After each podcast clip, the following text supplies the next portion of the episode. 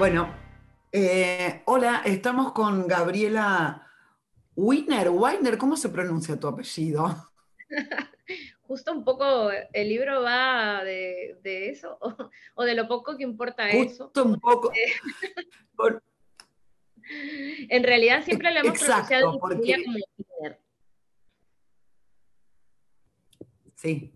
Eh, Estamos con Huaco Retrato, que va a ser nuestro libro marcado, porque bueno, sabemos que eh, Gabriela Weiner, Weiner, Wiener, no sé cómo, cómo se llame, que metió eh, ese, ese espermatozoide loco, el, viejo Charles eh, Wiener o como sea, alemán, judío, en, en Perú, y y bueno, y colectó, robó, se llevó, huaquerizó eh, todas esas piezas precolombinas como una práctica. Eh, ahora vamos a meternos ahí, pero em, lo, que, lo que quería decirles es que el libro marcado va a ser el libro que recién acaba de publicar Gabriela, que es Huaco Retrato, porque es un libro bombazo, y ya te dejo hablar, Gabriela, porque hay mucho adentro, pero Recién estaba leyendo lo que dice eh, Paul Preciado y, nada mejor descrito que dice, ¿se imaginan un libro donde cabe la búsqueda de un ancestro europeo, ladrón de cerámica peruana, un tatarabuelo bastardo y blanqueado, el poliamor y sus desengaños, el duelo por la pérdida de un padre, la familia heterosexual y sus secretos inconfesables, los talleres de sexo anticolonial, poco a poco, lo que parece el encuentro fortuito de una máquina de coser y un paraguas sobre una mesa de disección se acaba convirtiendo en el mejor libro que he leído sobre la filiación y el amor en la condición postcolonial contemporánea. Gracias, Gabriela Weiner. Y Gabriela Weiner inventa la. El gracias lo puse yo. Gabriela Weiner inventa la psicogenealogía queer y descolonial. Eh, bueno, Gabriela, eh, la sensación era esa, era como, eh, bueno, para, los argentinos, viste que todo es un Aleph, el Aleph quiere decir que entra el mundo entero, ¿no? Este, es una lista de cosas que todas nos conmueven y mm, no sé cómo hacer para empezar a hablar de tanto en simultáneo. Eh, es esférico tu libro, por más que va línea por línea. ¿Cómo, empecemos por ahí, cómo ordenaste eh, tanta, eh, tanta pulsión, tanta, tanto descubrimiento? ¿Cómo acá nosotros nos cayó una bola toda junta? Mm. ¿Cómo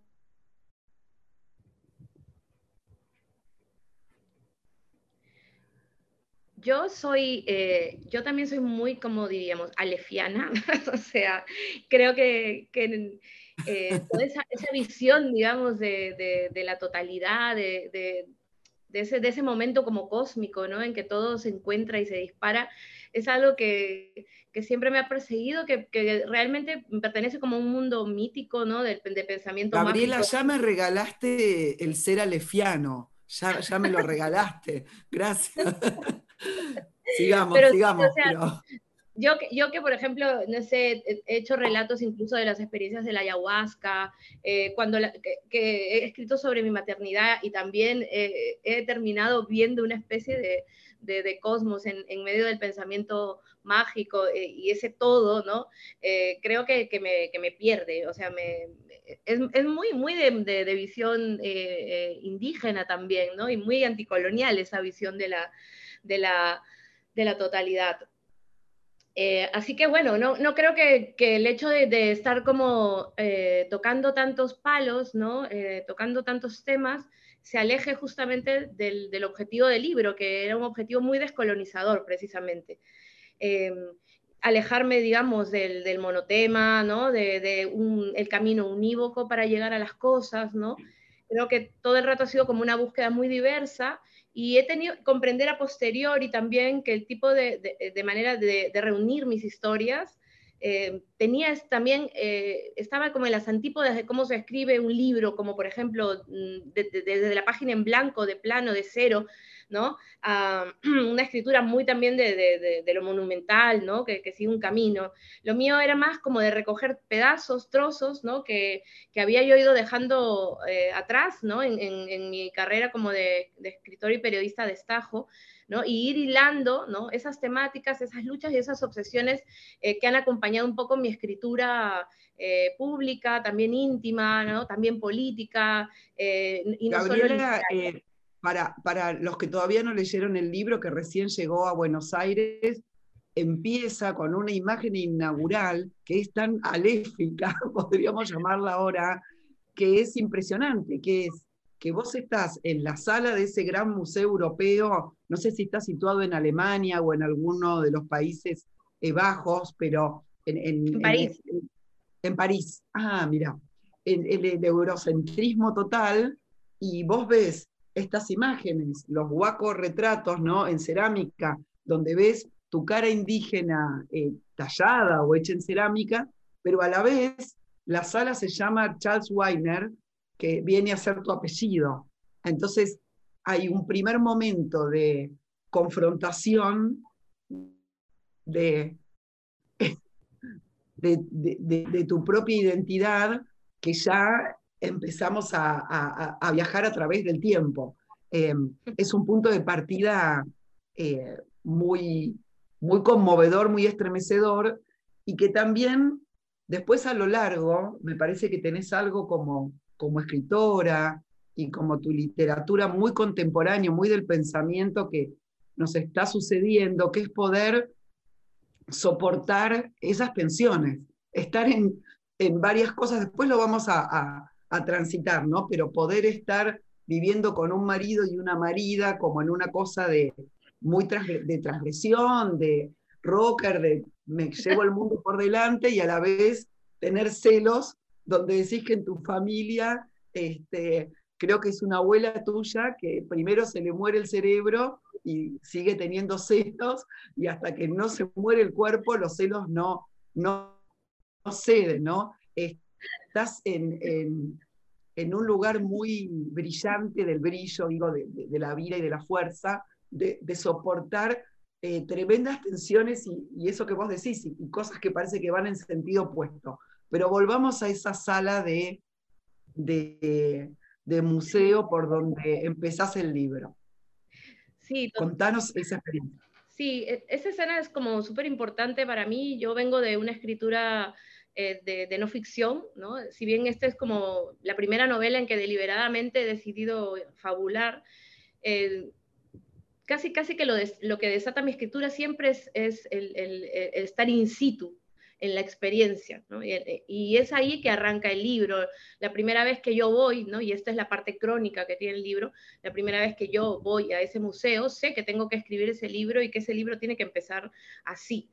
Es verdad que eh, esa, primera escena eh, requiere para mí como todo el trabajo simbólico que luego va a atravesar por, eh, por el subsuelo y por la superficie y por encima del libro, ¿no? que es un poco hilar toda la, metáfora del huaco, ¿no? del reflejo, el tema de la identidad.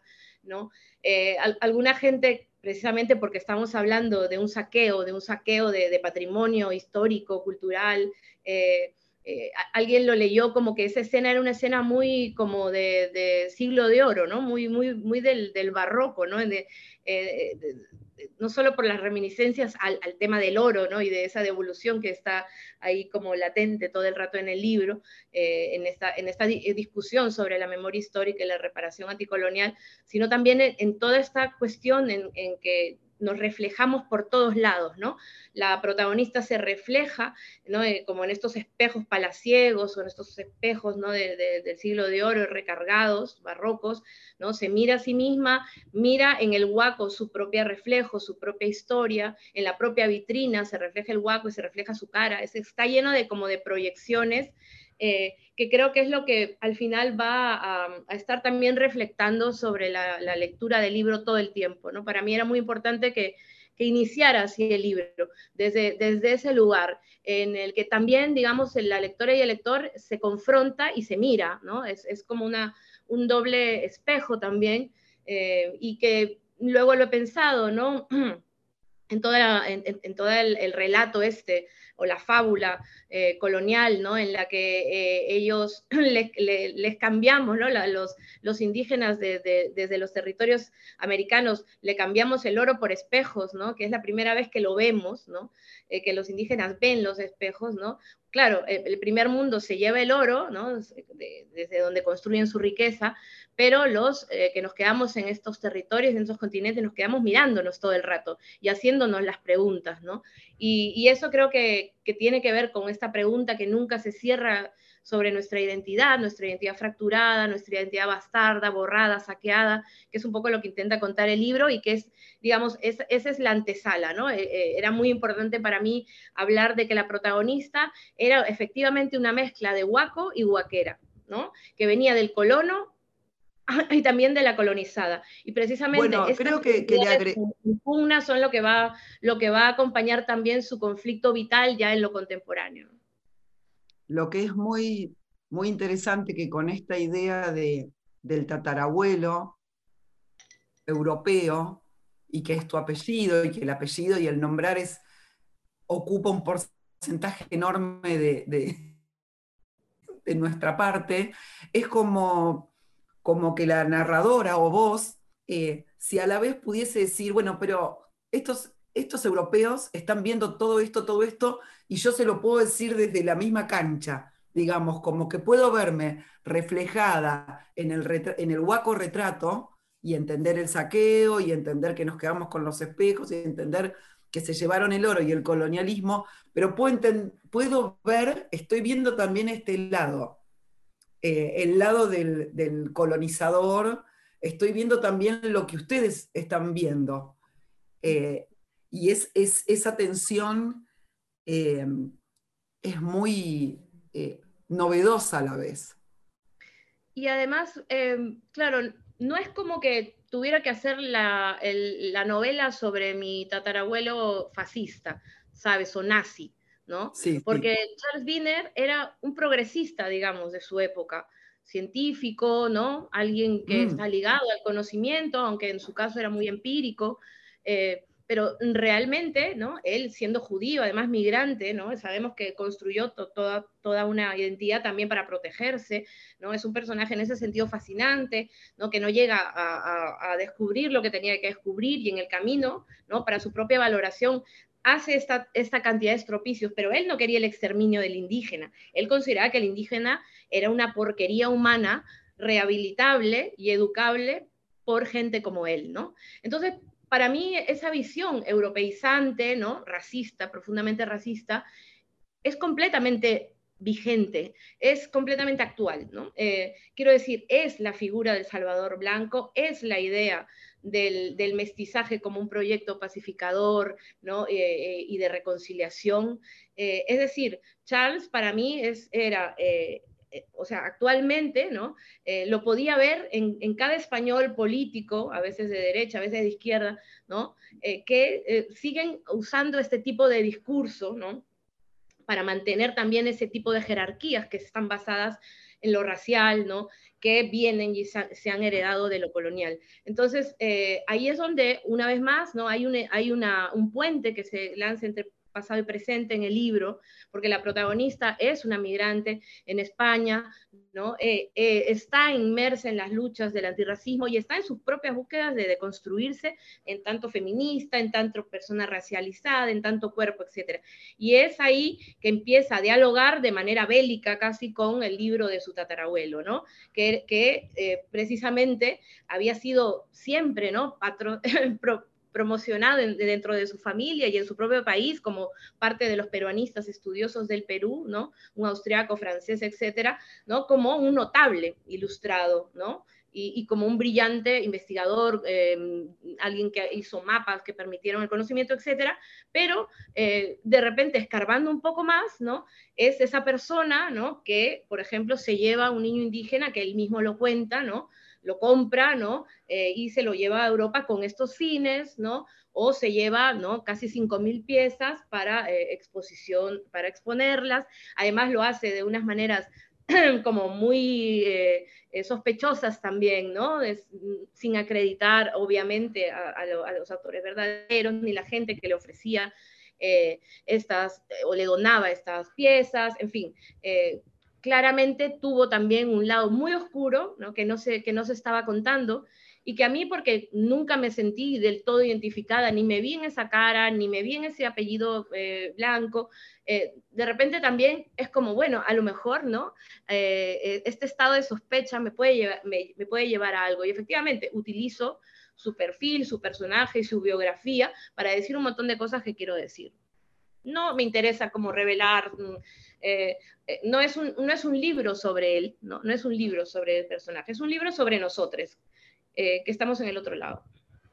Y también hay algo que de golpe empatizás o entendés eh, por tu propio arte, ¿no? Cuando decís, bueno, él copia, toma, roba, y decís, bueno, ¿qué estoy haciendo? Habla de sí, es como, eh, y, vos decís, bueno, yo en, mi literatura voy, copio, tomo del otro, ¿no? Este, sus tatuajes, sus costumbres, su látigo. Yo también veo esas, eh, como, como, como, esas operaciones como parte de, de, una maleta de herramientas que también, de las que también he hecho mano. Eso es muy eh, interesante también. Eh, total, cómo, total, ¿Cómo puedes estar parada en las contradicciones y no estar dogmática? Es decir, bueno, esta persona es fascista, es racista, lo que dice es eh, inmundo, lo detesto, pero a la vez lo que está haciendo eh, ve su capa de, vulnerabilidad también, ¿no? De, persona eh, judía perseguida que tiene que mostrar y dar credenciales que no tiene para ser aceptado por, por una academia o por una sociedad que también lo rechaza. Entonces ahí aparecen como capas kafkianas, ¿no? De, de opresores. Em, ¿cómo, ¿cómo, dialoga este libro? A mí me llamaba mucho la atención que lo, estés escribiendo viviendo en España. Era algo que todo el tiempo, bueno, lo mencionas muchísimo, ¿no?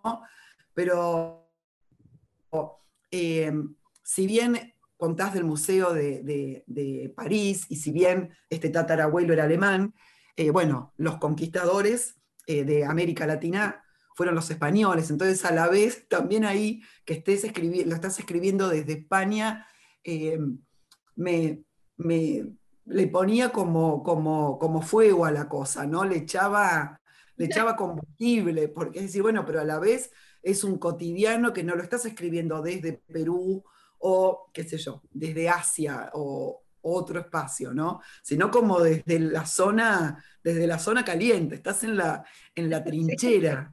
Sí, sí, sí, sí, sí. ¿Cómo habló? ¿Cómo dialogó? En el, meollo, en el meollo. Sí, en precisamente. El meollo. sí. Bueno, pues tiene mucha relación con, con esto que, que, dices, ¿no? Eh, en ese momento en que hay, ¿no? Una, una mínima, digamos, identificación o, momento de empatía con, con, Charles y que tiene que ver precisamente, como tú dices, muy de una, que has leído muy bien, ¿no? En, en esa manera en que usamos de manera similar nuestras herramientas, ¿no? Eh, de alguna manera yo estoy todo el tiempo jugando, ¿no? Con mi personaje como escritora, ¿no? Eh, o como ha sido etiquetada como escritora desde que empecé a escribir, ¿no? Eh, y, ese tipo de personaje como que escribe desde el yo, de, que, que, que, se autopromociona, etcétera, que también es una especie de parodia también del escritor contemporáneo en general, ¿no? Eh, es ahí donde entronco con, con, Charles y donde empezamos como, como una, una especie de pequeña andadura juntos en, en, el libro para volver a separarnos, ¿no? Eh, y además que es muy importante la manera en que ella construye su eh, eh, filiación con Charles a partir de esos lugares, no por el apellido, no por la sangre, no por que finalmente todo eso es, es dudoso, pero lo que no es dudoso ¿no? es el relato que ella quiere hacer de eso. Y en esto sí nos parecemos, y en esto sí decido que seas mi antepasado, y en esto sí decido que vengo de ti, ¿no? y es quizá, en, en claro, a la vez también por el hecho de que los dos somos migrantes y los dos de alguna manera estamos intentando construirnos eh, desde otro lugar que no sea la víctima, en, su caso, ¿no? directamente desde ese lugar de poder, de dominio, eh, y en mi caso, o en el caso de la protagonista, eh, más bien desde el otro lugar, más bien en, el lugar de la resistencia, ¿no? Porque si bien ella se, siente tan, tan llena de oscuridades como Charles, se siente muchas veces que está intentando colonizar por ejemplo, cuerpos, ¿no? El cuerpo de su novia, por ejemplo, ¿no? Eh, sí es verdad que hay un momento en que despierta, ¿no? A diferencia de Charles, que sigue todo el circuito, ¿no? Eh, del, de la víctima al victimario, ¿no? Eh, y se disfraza y se convierte y renuncia a todo, ¿no? Ahí es donde aparece España como ese territorio, ¿no? En que la protagonista lo que hace no es lo que había estado haciendo cuando era niña, por ejemplo, para protegerse. Deja de hacer lo que hace Charles, deja de blanquearse. Y ahí rompe, ¿no? Entonces, eh, eh, claramente el libro es un libro no de, una persona descolonizada, pero sí, por ejemplo, de una persona o de una protagonista que está en proceso de descolonización y eso solo lo, hace desde su lugar situado, claro que sí, en la diáspora. En la diáspora, ¿no? Este, y en, en su condición y experiencia de migrante dentro de una comunidad, además, donde hay un tipo de violencia, la violencia institucional, la violencia de la ley de extranjería, ¿no? Y precisamente la única experiencia que tiene la protagonista como migrante es en ese país, y es precisamente nada menos que eh, la metrópoli colonial, porque ella viene de una ex colonia de España, ¿no? Eso, eso le permite ser y no ser Charles, ¿no? Eh, eso le permite salvarse de, convertirse en un Charles, ¿no? Y, seguir eh, otro camino, ¿no? Decir hasta aquí y hasta aquí rompo. Y el libro además se publica el año pasado, el 8 de octubre, a cuatro días de que se celebra aquí en España eh, su fiesta nacional, que su fiesta nacional nada menos que celebra el comienzo de la colonización. Es el 12 de octubre, ¿no? La llegada de Colón a América, el descubrimiento, etcétera. Y que, como sabes, esto es el, momento en que muchas de las comunidades de aquí ¿no? Eh, salen ¿no? y le recuerdan que no hay nada que celebrar a España, porque hasta ahora eso sigue sin cambiar, aún con gobiernos de izquierda en el poder. Y mi libro sale ahí y es que todo el rato ha sido interesante, ¿no? Obviamente lo que es intralibro, pero también lo externo, eh, que, de repente cae en un debate que es abierto y es infinito, ¿no? Acerca de la relación de, España con sus excolonias o con las comunidades y con los migrantes de este país, todavía con las fronteras, ¿no? Y todavía con una ley racista este, que existe en este país. Entonces, todo esto también sirve como para cuestionarlo. A mí me, me gusta mucho que el libro de repente sea un libro también que habla de su tiempo, ¿no? Que está ahí en plena construcción de un presente contemporáneo. Bueno, en, este sentido te lo, te, lo quería, te lo quería preguntar, porque vos mencionás que vas a este, a este taller de descolonizar eh, y em, contanos un poco, ¿fuiste al taller? ¿Cómo es? Porque ahí me, dio una curiosidad de, ¿está esto, eh, vos estás en, Madrid o en Barcelona? En Madrid. En Madrid. Eh, ¿Existe este taller? ¿Cómo, ¿Cómo se está trabajando eso? Eh, está yendo, están yendo, ¿cómo es? Contanos, o, lo inventaste, contanos de ese, de ese, de ese espacio. o sea, ese, eh, a ver, hay muchos espacios, digamos, de no mixtos que, que, se llaman, que son espacios efectivamente que trabajan muchos temas como la afectividad, como el cuerpo, como el deseo, como la sexualidad de manera no mixta en espacios de, de gente migrante. Eh, hay mucha gente que desde la discusión anticolonial o desde el arte anticolonial o la fiesta anticolonial se reúnen eh, para, para, estos encuentros de discusión, de debate, que al mismo tiempo son espacios también de conocimiento, de sanación, ¿no? Y, por qué no también de fiesta y de, y de, y de sensualidad y de intimidad, ¿no?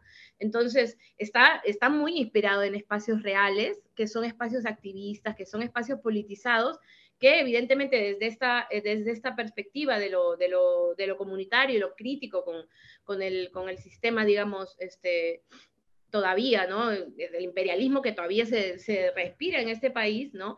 Eh, tiene que ver con, con, con, entendernos, con repararnos, con compartir la herida, la herida colonial, y, y claramente en, en, alguna ocasión esto, esto ha, ha, sido también espacios para hablar de nuestro deseo sobre todo para hablar del blanqueamiento, sobre todo para hablar de cómo se ha construido nuestro deseo hacia lo blanco, eh, hay mucha gente, compañeras mías, que son artistas, que son escritoras, que son teóricas, filósofas, que hablan, que hablan, eh, que están hablando desde este lugar, ¿no? De, descolonizar del deseo, de descolonizar, la sexualidad, de qué tiene que ver, ¿no? Eh, de, qué tanto está impactando el racismo también en nuestras relaciones afectivas y sexuales, ¿no? Esto es una bueno, vos en, un momento, en un momento, en, en esta especie de de personaje eh, que, aparte de la LEF, a mí me parece que puede estar situada como pocos en las tensiones, ¿no? Y, esta cosa de,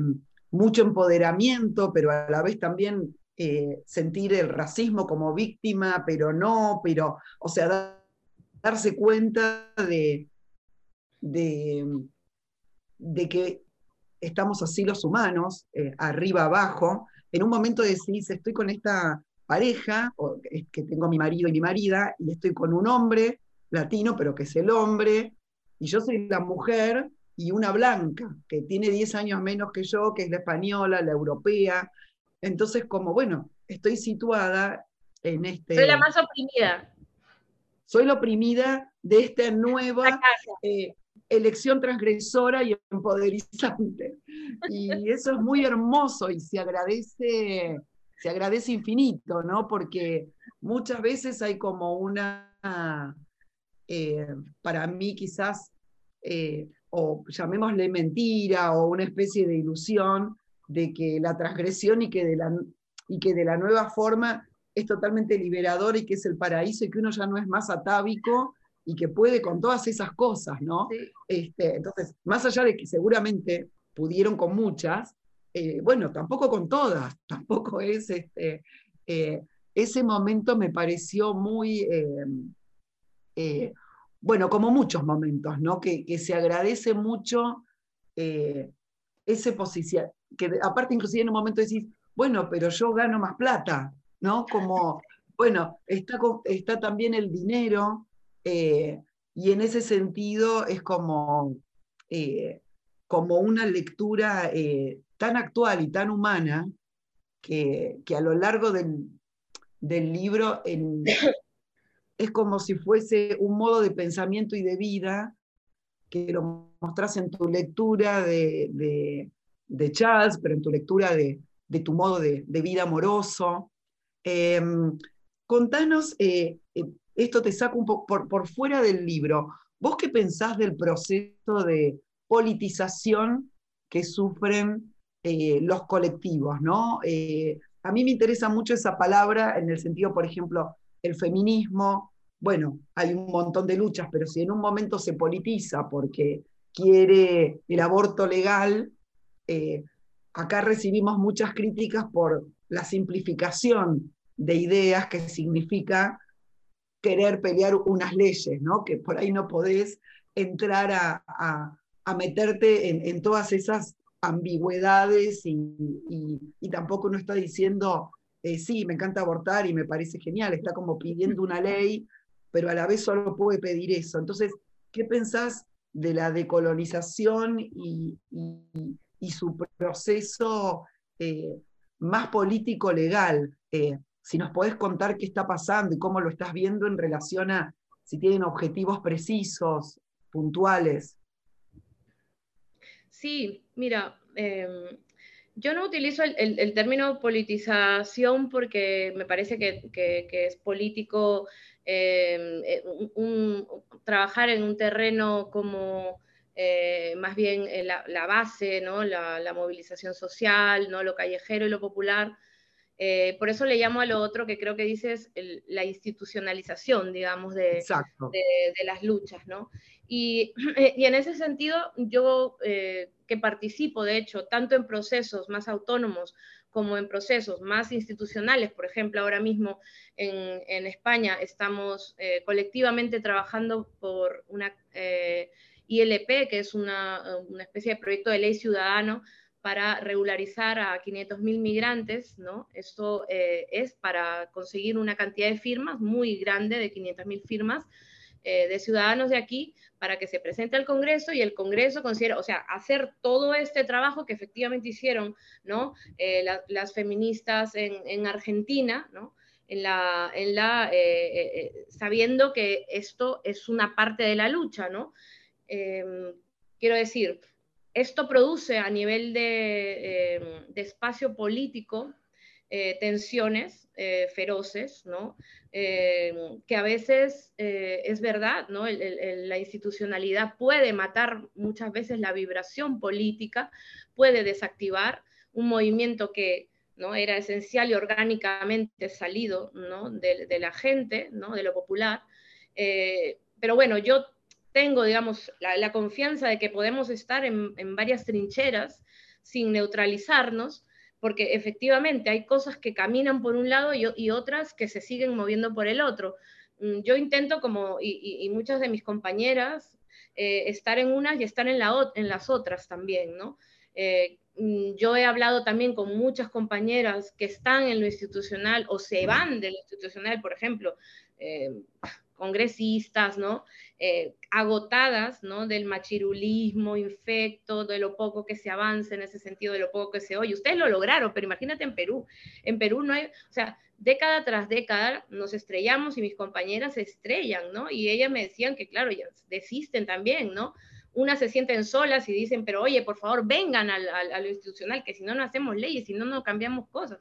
¿No? Pero eh, luego ellas mismas terminan yéndose porque no lo pueden soportar. Entonces, es una, es una situación como muy, muy ambivalente, muy tremenda, ¿no? A nadie le diría, oye, métete en la institucional por las leyes, eh, o sea, consíguenos esto, porque tiene que ser un trabajo colectivo o no se hace, ¿no?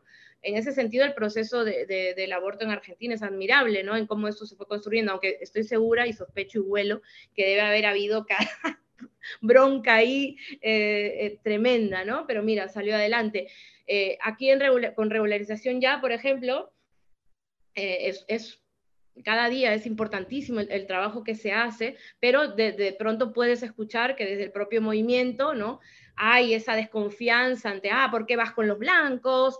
Porque finalmente son los que tienen que firmar, es gente blanca de, con DNI español, esas 500.000 firmas, ¿no? Se sigue dependiendo de esa gente, como para el aborto seguimos dependiendo de un montón de señores con corbata, y en el Perú no se consigue hacer no sé, y, no, no hay manera, ¿no? Eh, entonces, yo no sé, eh, esto creo que coexiste, convive, eh, y lo que, no, lo que no podemos hacer efectivamente es, dado, por ejemplo, un contexto como el peruano o como el, el tema de migración en, en, España, pensar que todo lo tenemos que dejar ahí en, en el tema del legislativo e institucional porque ya nos hemos estrellado mil veces, ¿no? Entonces, si, si vamos a poner todas nuestras velitas ahí, la vamos a joder, ¿no? O sea, lo que no podemos abandonar es la otra trinchera. ¿Y en Madrid cómo, cómo, cómo va el proceso de institucionalización? Esto que me estabas contando de las firmas, ¿es algo que vos sentís que hay, hay, hay respuesta, hay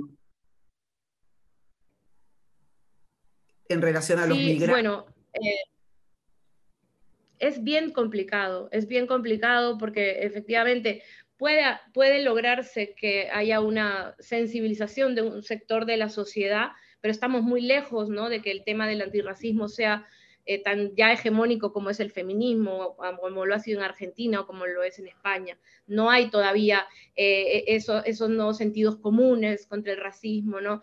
Eh, no muchas veces nos sentimos solas, es una, militancia a veces muy aislada, se intentan hacer eh, trabajos para, llegar a, públicos más amplios, pero es bien complicado desde de, la relación con el afuera.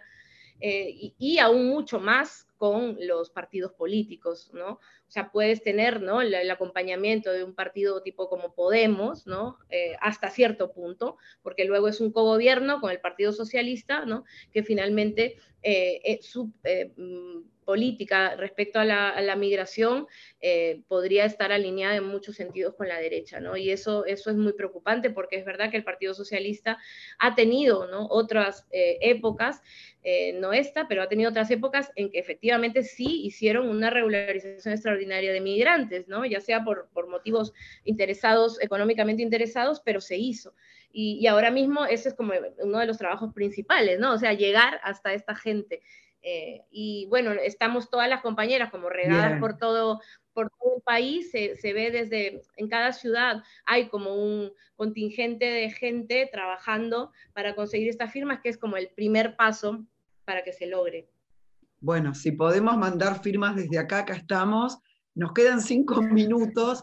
Eh, es increíble cómo la institucionalización y la politización tiene ese, ese momento que acá llamamos bajada de línea, y justamente empezamos hablando de que, de que, de que tu pensamiento era bien, eh, bien alef, ¿no? bien eh, cosmogónico y como tan abarcativo de un duelo, de ver la mirada de Charles de hace eh, varios, varios años que todavía permanece, de los espejos, del saqueo, de, tu, de tus relaciones amorosas, eh, de los celos. Eh, quería decirte que, bueno, y decirles que el, libro es increíble. No puedo creer cómo termina con esa, no sé si, si es algo, no importa si es inventado o no, pero podría ser posible, con, esa, con ese zoológico humano eh, pueblo Negro.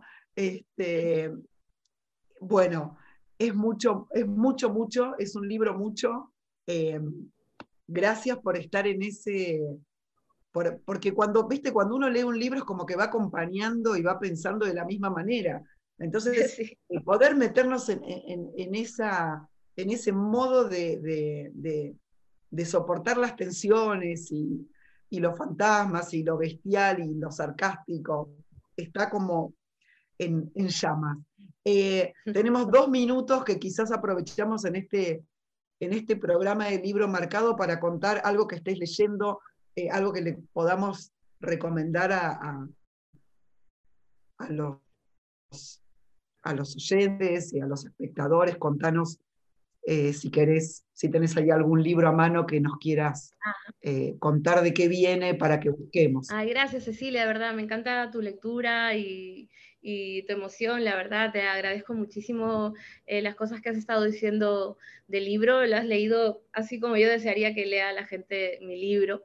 Y me, me gustaría aprovechar para hablar de un libro que para mí ha sido motivo de fervor también que se llama Los Rendidos, que es un gran ensayo personal, político y filosófico de, un escritor eh, peruano que se llama José Carlos Agüero. Es un, creo que es un libro que aún no está en Argentina, pero ojalá que pudiera estar. Es un poderoso testimonio, ¿no? Como, como hijo de una pareja de senderistas ejecutados extraoficialmente, eh, pero que, que, es alguien que no existía en el mundo, que es una subjetividad que aparece, que es el hijo de ellos, los hijos de, la, de, gente que, militó en Sendero Luminoso claramente estaban escondidos hasta que eh, Agüero aparece para hacer su crítica y su cuestionamiento y su un tratado sobre el perdón, que es este libro. Es alguien que trabaja las memorias de la, de la violencia y que creo que es un libro que, pero para cualquier sociedad post-conflicto, como obviamente es la Argentina, como, como es el, Perú, ¿no?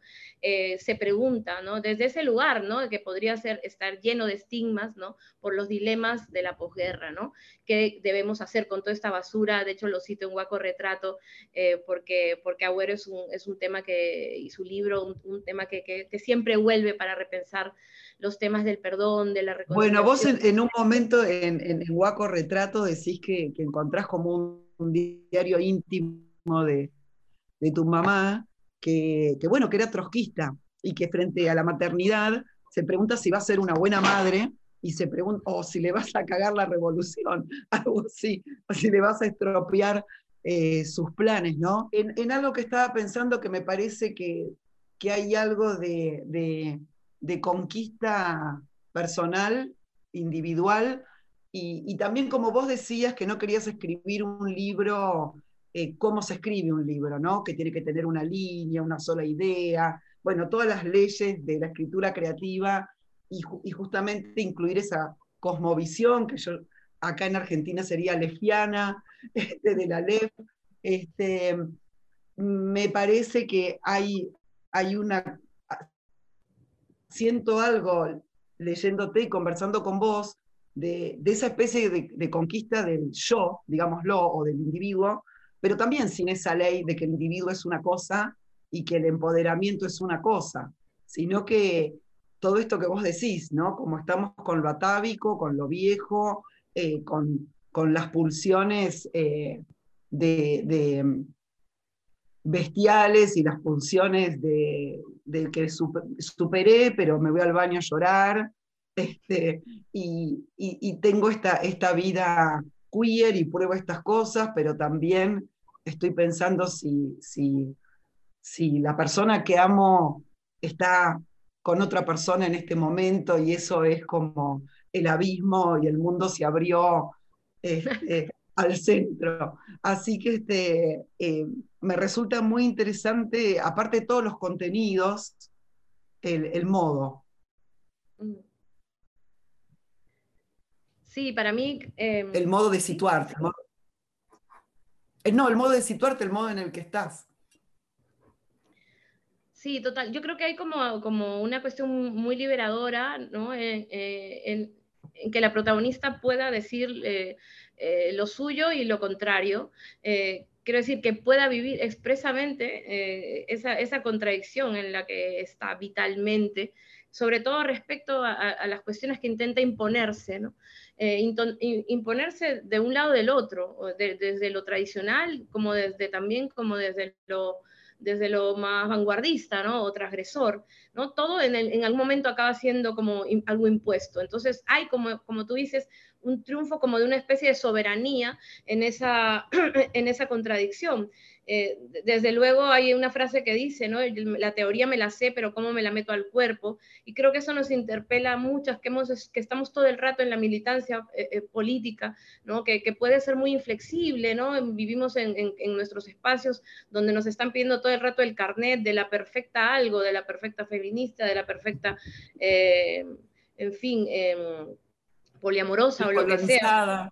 Claro, a mí no me gusta que venga un machito a decirme esto, a mí me gusta que nosotros lo reflexionemos entre nosotras a nivel interno y cómo trabajamos también esa inflexibilidad, ¿no? O, esos patrulleros que nos mandamos unas a otras de repente, ¿no? Entonces, eh, creo que, que, la protagonista encuentra una especie de lenguaje, ¿no? Desde, desde la ternura, desde el humor, desde la ironía cruel también, contra sí misma o a favor de sí misma y hacia el mundo y hacia las demás, que, no sé, para mí hay una especie de, horizonte posible ahí, ¿no? Donde no todo está respondido ni resuelto, ¿no? Ni es todo ni blanco ni negro, ni es todo víctima y verdugo, ¿no? Sino que es un, lugar de lo humano, en esa dimensión que creo que desde la que se encarga la literatura también, eh, eh, que es mucho más complejo que eso, y es a lo que hay que seguirle dando Entre las muchas cosas entre las muchas cosas, me parece que esa línea eh, de, de, cierta soberanía y que vos decís, y de ternura, y de sarcasmo. Creo que en el libro entiendo que tiene, que vienen de, a, la, narradora le vienen de la madre. Hay algo eh, de, empatía, eh, viste que está como ese estereotipo muy occidental de que las hijas tienen conflictos con las madres y que, y que no sé, este, e-, esa cosa monstrua de, ¿no? que la mujer tiene que ser madre, pero a la vez después cuando es madre es un monstruo y hay que exterminarlo porque nos va a exterminar a todos. Y mm, eh, me parece que hay algo, por lo menos sentí, como quizás no es una línea tan, eh, que tiene tanto, tanto lugar en el libro, pero también me parece que está atravesando este, ese duelo con el padre que, que es reflexivo, pero que tampoco eclipsa que hay una madre con toda esta, con toda esta otra valija de herramientas. Total, em, es, interesante porque yo sí que escribí mi libro de conflicto con la madre, que es mi, otra novela de no ficción, que es Nueve Lunas, donde ahí está ese, esa típica ah, ese mandato patriarcal también de que se peleen las mujeres, también se pelean las madres y las hijas, ¿no? Y hay una tensión bueno, es un baile en realidad de amor-odio, eh, pero bueno, en, este libro, que en efecto es un proceso muy distinto y que una vez más tiene que ver con la descolonización, y es que también, ¿no? La, hija ha estado todo el rato siendo, ¿no? Así como Charles era un admirado a nivel de su familia o a nivel de su país y la cultura y tal, el padre también era su referente en tanto eh, eh, escritor, ¿no? En, en torno a la palabra, ¿no? Que es algo que, que, se ha vuelto la forma de vida de esta, de esta personaje. Y es así, ¿no? que también en su proceso de descolonizarse, mira cómo yo firmo todavía como Gabriela Wiener, nada más, no me pongo el apellido de mi madre que es Bravo, mira todo lo que está todavía pendiente, ¿no? Pero en el libro ya se ve ese movimiento en cómo se aleja, ¿no? Del padre, ¿no? Toma las distancias y se acerca más bien a la figura de la madre, que eso es descolonizarse también, para fijarse, ¿no? Incluso en su escritura, porque la que escribe, ¿no? Y que creo que hay mucha gente que es la parte que más le, le, conmueve del libro, ¿no? Es cuando la madre escribe cuando le escribe esa carta, ¿no? Y creo que ahí, ¿no? La protagonista también puede verse y, y ver reflejada, que y te lo digo yo misma, ya no la, la personaje, sino yo misma, ¿no? Eh, porque esto no está desarrollado en el libro, ¿no? Pero he tenido que ver y despertar al decirme, oye, a lo mejor en realidad soy escritora por mi madre, ¿no? Por el tipo de escritura que mi madre ha ido, ha ido eh, hilando en su vida, ¿no? Yo cada vez que mi madre escribe algo, yo voy y lo comparto en Facebook, en redes sociales, lo posteo y tiene un éxito brutal, ¿no? Entonces ahora mi madre... Sí, sí, quizás es, es, la voz... un libro, ¿eh? Ahora. Qué hermoso, porque me parece que, que, que también la voz de las mujeres, ¿no? Como todas esas dificultades para, para volverse libro, para autorizarse y decir soy escritora o soy poeta. Eh, es, como una voz, eh, como, como decía Manuel Puig, una voz como en, la cocina, ¿no? Es la voz de, las charlas interminables en la cocina o bajo el porche eh, o en la peluquería, ¿no? Como en el mercado, como que venía siendo esa voz, pero, pero finalmente es la que está moviendo. Hermoso, hermoso ese movimiento. Gabriel, ahora sí, este, vamos a hacer una parte 2 en algún momento. Y bueno, espero que nos veamos pronto o espero, voy a ir a leer Nueve Lunas, quiero ver, qué bueno también que tiene esto la autobiografía de, no sé, 10 años más tarde o 5 años más tarde, hay otra visión y por ahí en 5 años es distinta. Yo creo que, que el movimiento que están haciendo ustedes, que ahora viene como lento, por lo que nos pasó a nosotras, en algún momento se acelera y en dos años es como si hubiesen sucedido 50 años. Hay algo así, ¿no? Con las revoluciones que de golpe en algún momento eh, compactan y, la espera se hace todo al mismo tiempo. Vamos por eso. Gracias. Un beso, Cecilia. Muchísimas gracias.